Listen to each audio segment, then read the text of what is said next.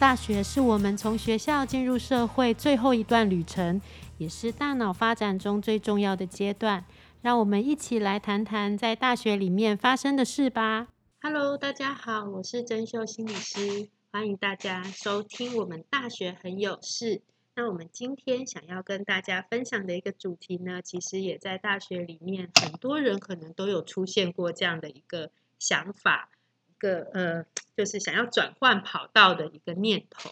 对，那这个念头大概就是转学或者是转系。对，可能有些人觉得他现在的科系不是他喜欢的，或者是不是他想要的，所以在这个科系的学习的这个过程里面呢，就会出现了想要转换的一个想法。那到底要怎么样来做转换的这个工作？我觉得其实嗯，包含了蛮多东西的。那前面也需要有一个比较清楚，而且比较能够带着我们去好好的仔细想想这个念头到底。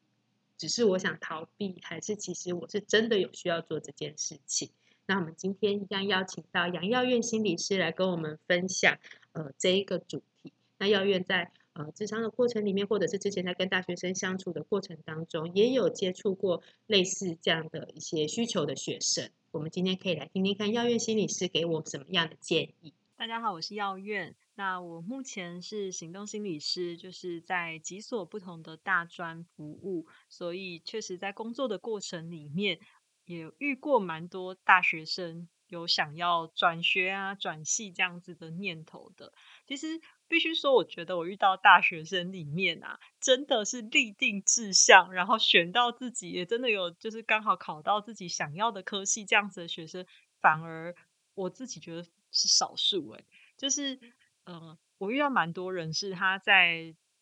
扎在那个过程里面，可能有些人是刚好我的分数到了，所以我就念了。然后或者是呃社会趋势，然后大家说这个科系蛮热门的，所以我就念了。然后或有一些人是家人的期待，然后跟他说这科系可能不错，或是我们家很多人是从事相关行业的，那你如果念这科系，也许就可以跟家人一起工作等等的这一些，我就发现啊，真的是我从小立定志向，然后我也。考考上这科系的人，他反而在比例上说不定是少数哦。那当然有一些人，他也算运气好的，是就算我前面没有想过，可是我念进来念了以后，我觉得哎还蛮适应的，而且我也发现我蛮喜欢这个科系的，那我就会有机会顺顺的把它念完。那中间也会有一些同学，他遇到状况，所以我进来了以后，我发现好像真的跟我想象的不一样，我好像真的有一点撑不下去或待不下去的感觉。这种时候就会遇到我们刚刚说的，我是不是要重新去思考，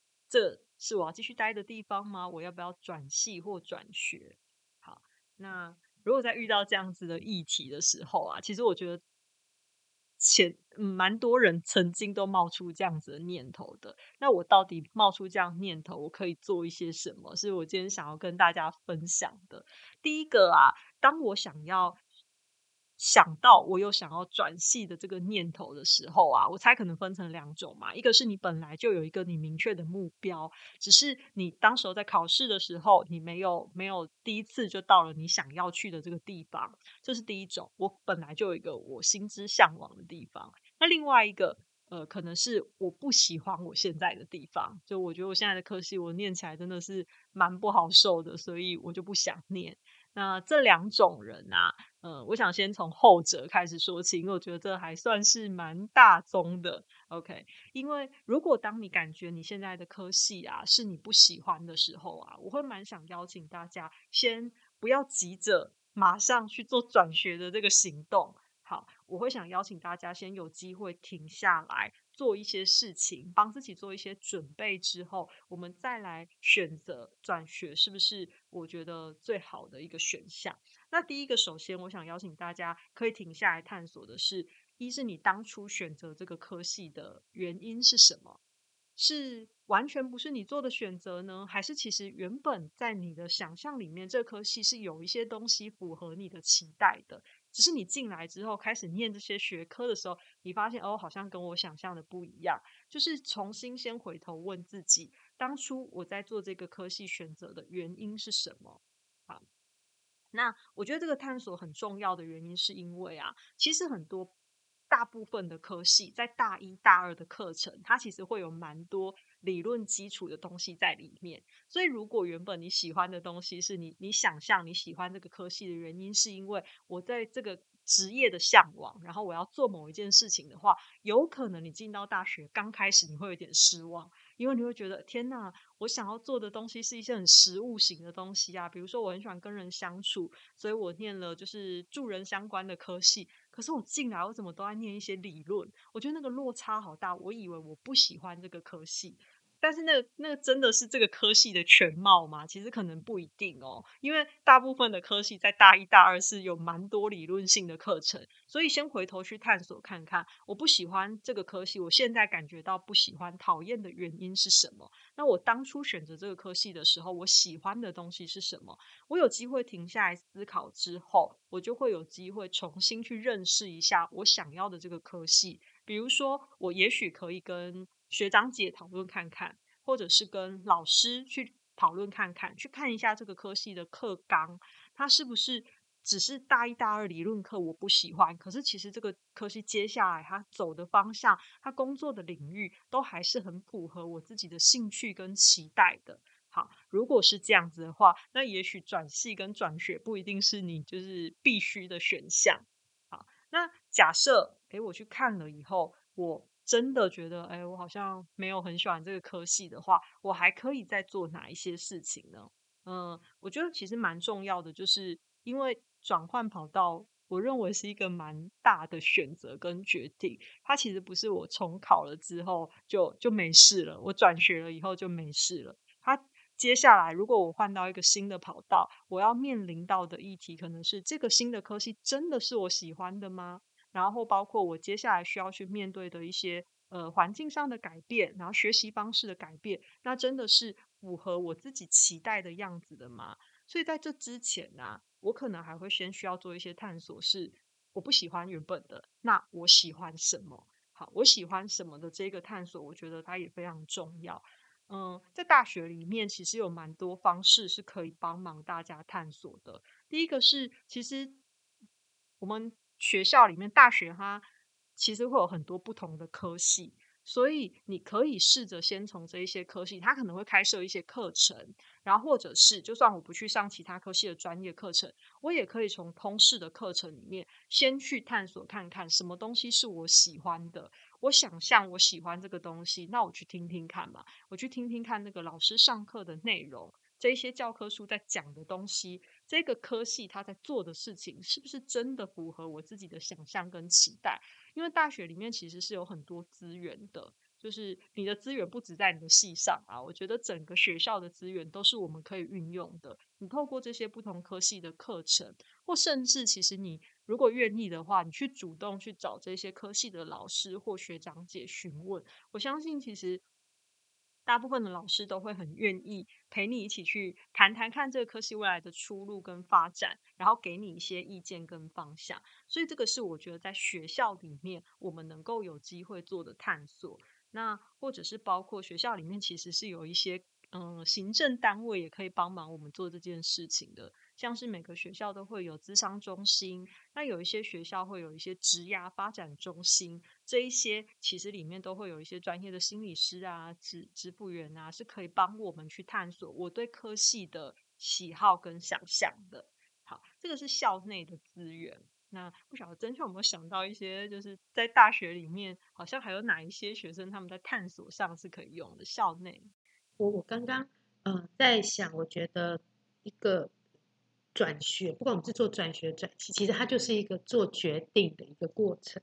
对，其实做决定的过程，我要今天要做这个决定，我觉得收集资讯真的很重要。刚刚姚玉清你是分享了很多的一些一些方式、一些资源，其实我觉得那些东西都是在帮助我们收集资讯。我收集我我要做这个决定，我收集的资讯越多。我其实就可以做出越清楚或者是越适合的一个决定，对，所以，我我觉得刚刚，嗯，在听的时候，我也会觉得，其实学校里面，如果我今天要转是纯粹转系而已的话，或者是或许我可以去旁听看看，那个系它的一些课程，如果时间允许，但不是要我们翘原本的科系的课，然后去听别人的戏。对，就是你可以去试着听听看，那这个东西到底是不是你喜欢的？然后当然在看，如果我今天想要转到别的科系的话，我一定要先了解这个科系到底是在做什么。对，如果我不知道的话，我我其实纯粹只是凭着我对他的想象，我觉得会有很大的成分是想象。对，所以如果可以的话，其实系的网络啊、网站，他们会有网站很现在的网站都做得非常的清楚，里面他的课程计划、他的说、他的一些呃未来出路，他其实都写得非常的清楚。所以我会鼓励同学，如果你真的有这样的需求，其实你真的是需要去了解你要去的那个地方，它到底是个什么样的地方，它里面到底适不适合你，是不是真的是你想要的？对，因为我们做了这个决定之后。不是只是过去而已，你后面要经历的东西其实还是蛮多的，对，而且我相信没有一个人会喜欢再做、再重新又要再做一次另外的决定，对，所以我觉得校内的这些资源的确是可以让大家在校内，你还在还在探索的阶段，就可以去帮助自己去使用这些资源，让你可以有更多更清晰的一些。观嗯观点也好，或者是讯息也好，来做出一个比较适合的决定。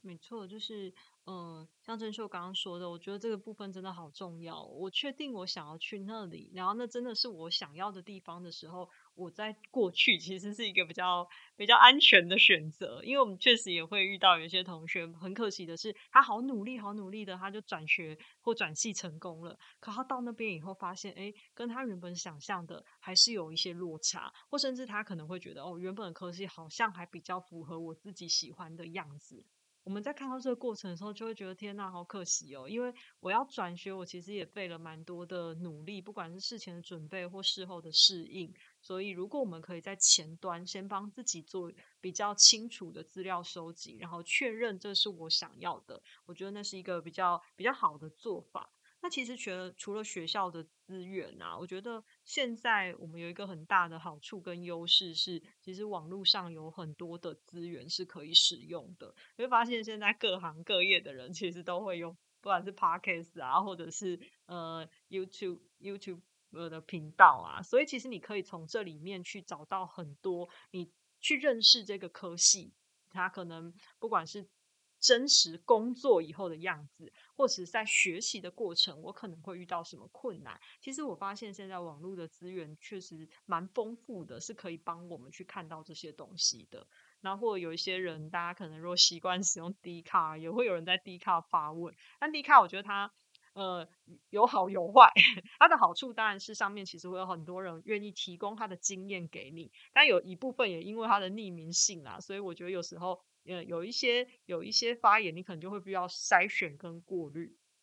所以，如果可以的话，我觉得这一些都是我们可以使用的资源。用这一些，先在初步的时候，帮我自己重新的去确认：一是重新了解我自己原本的这个科系，它是不是真的不符合我的期待？我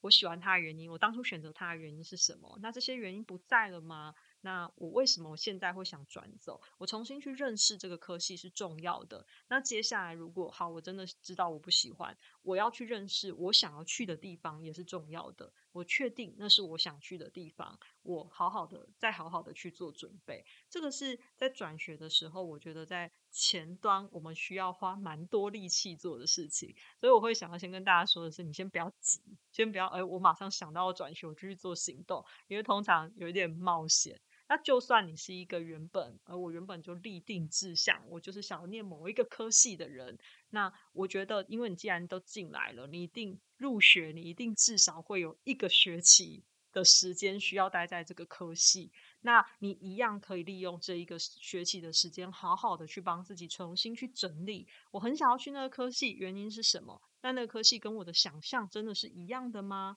那我。这些准备都做足了以后，我再来做行动。好，那如果进到行动这件事情啊，因为行动，我觉得它又分成几个不同的部分呢，可能包括一就是我身边的人同不同意这件事情，因为我也会遇到一些同学，他遇到状况是我想转，可是不管是我们的资源，可能我。家里面的经济资源它不足以支撑我可以去转转学考试，然后或者是家里面的呃家人同不同意我转学这件事情，他家庭沟通这个也会是一个我们接下来在行动的时候有可能会遇到的一个议题。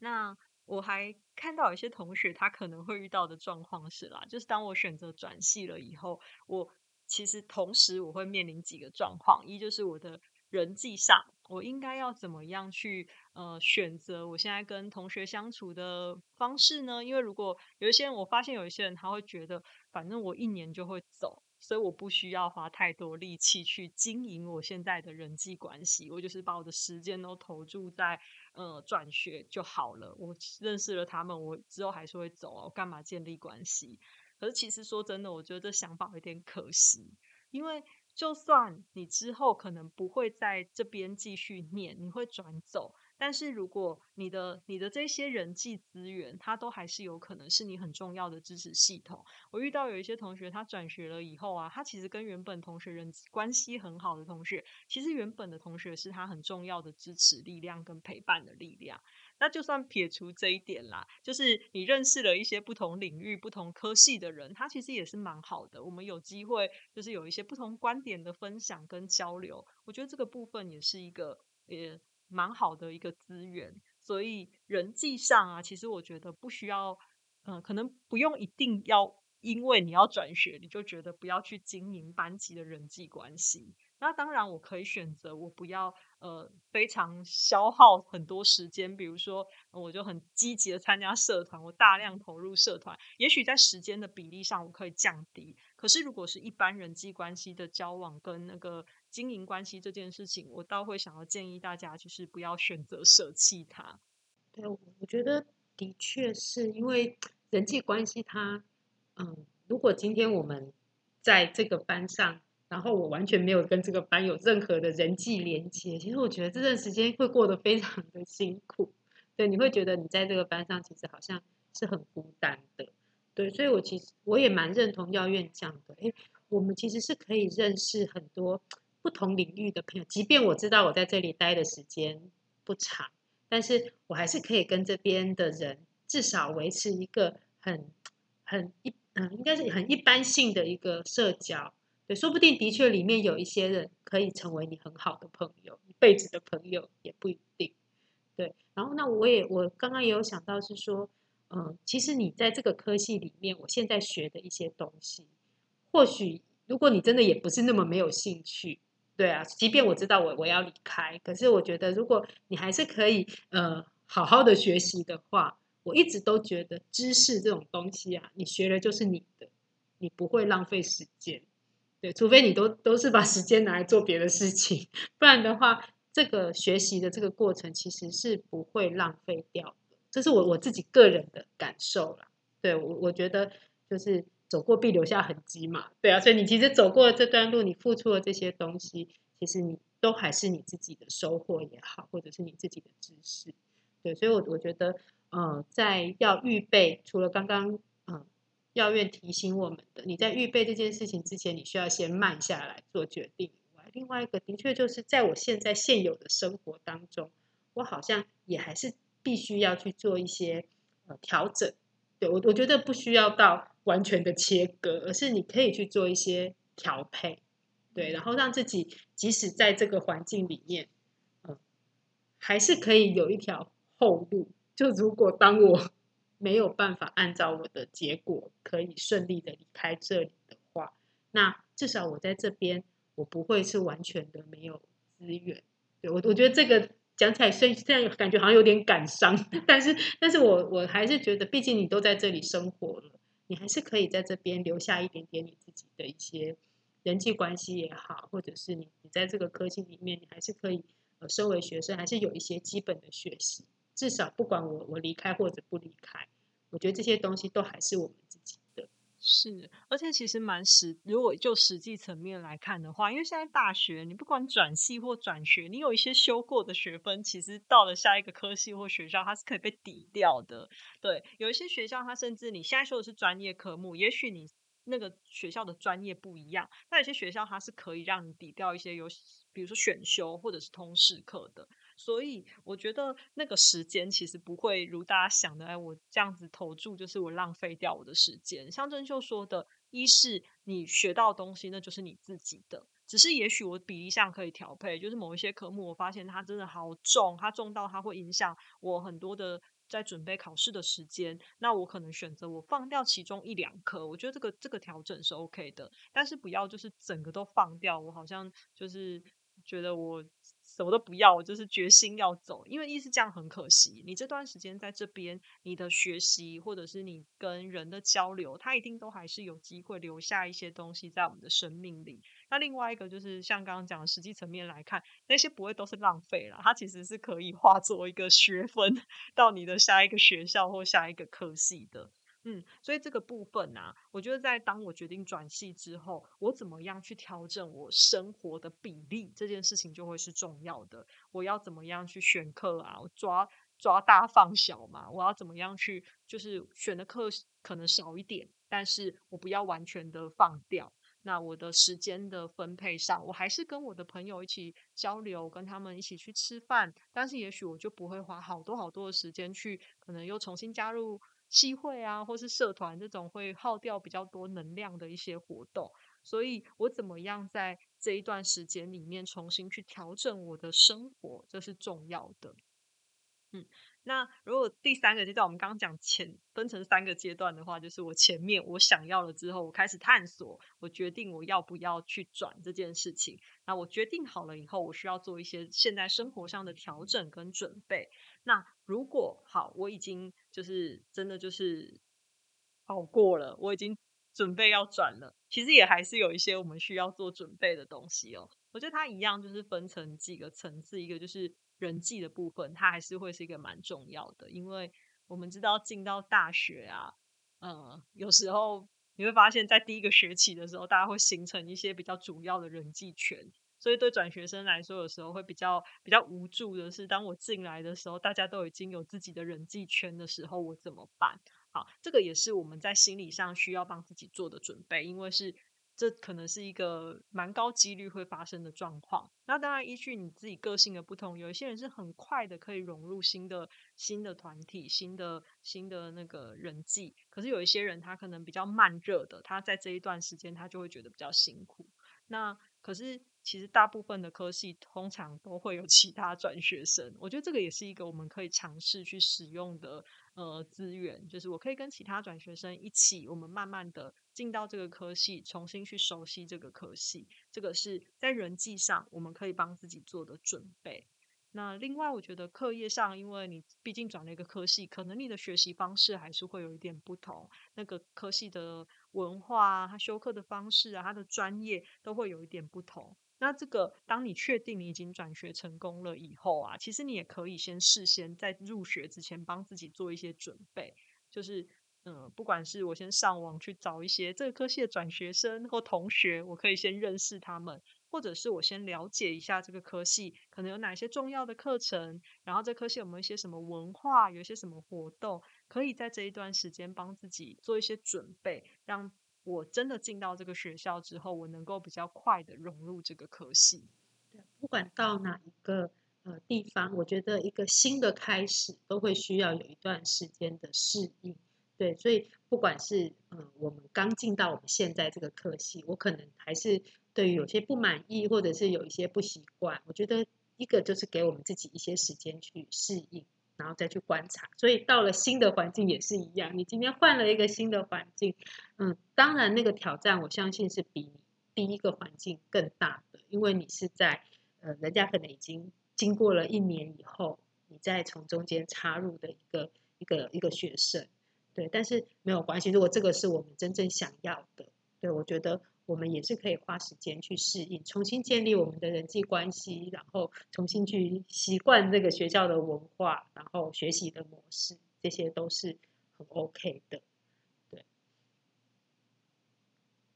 所以今天我们很高兴耀运心理师跟我们分享这么多跟转学或者是转系、转换跑道这件事情，我们可以怎么样去看待？我觉得我自己其实是有一些新的观点。可以刚刚从刚刚的分享里面，让我可以看见，哎，其实转学跟转系，我觉得这件事情不是不可以，只是我们需要想得更清楚、更透彻，因为它不只是一个单纯的小决定而已，它的决定其实是会影响到我们接下来的呃生活也好，或者是学习状态也好，对，所以我觉得大家。可以试着，当有一些不舒服或者是不喜欢、不满意的状态出现的时候，我们可不可以先回到我们自己身上，先去了解一下到底是什么地方让我们感觉到有这样不舒服的感觉？对，那有些东西或许，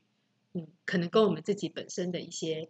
感受啦，或者是刚好最近遭遇的一些事情有关系，未必是跟这个科系有关系。可是如果真的是跟科系有关系的，我觉得刚刚药院心理师已经给我们好清楚的一些呃阶段步骤，可以去试试看。对，所以我觉得这些东西都是呃，其实就是期待我们可以有一个比较清楚，然后比较了解自己的需求之后，我们可以做出一个最适合自己的决定。对，那今天我们。嗯，分享的主题的时间就到这边，也很希望大家可以听完这个主题的内容之后呢，如果你真的有这样的需要的时候，这些内容你可以试着去想想看，做做看，然后可以帮助你有一个比较好的决定。那我们今天大学很有事就到这边，欢迎大家下一次再继续收听我们的频道，谢谢大家，拜拜拜。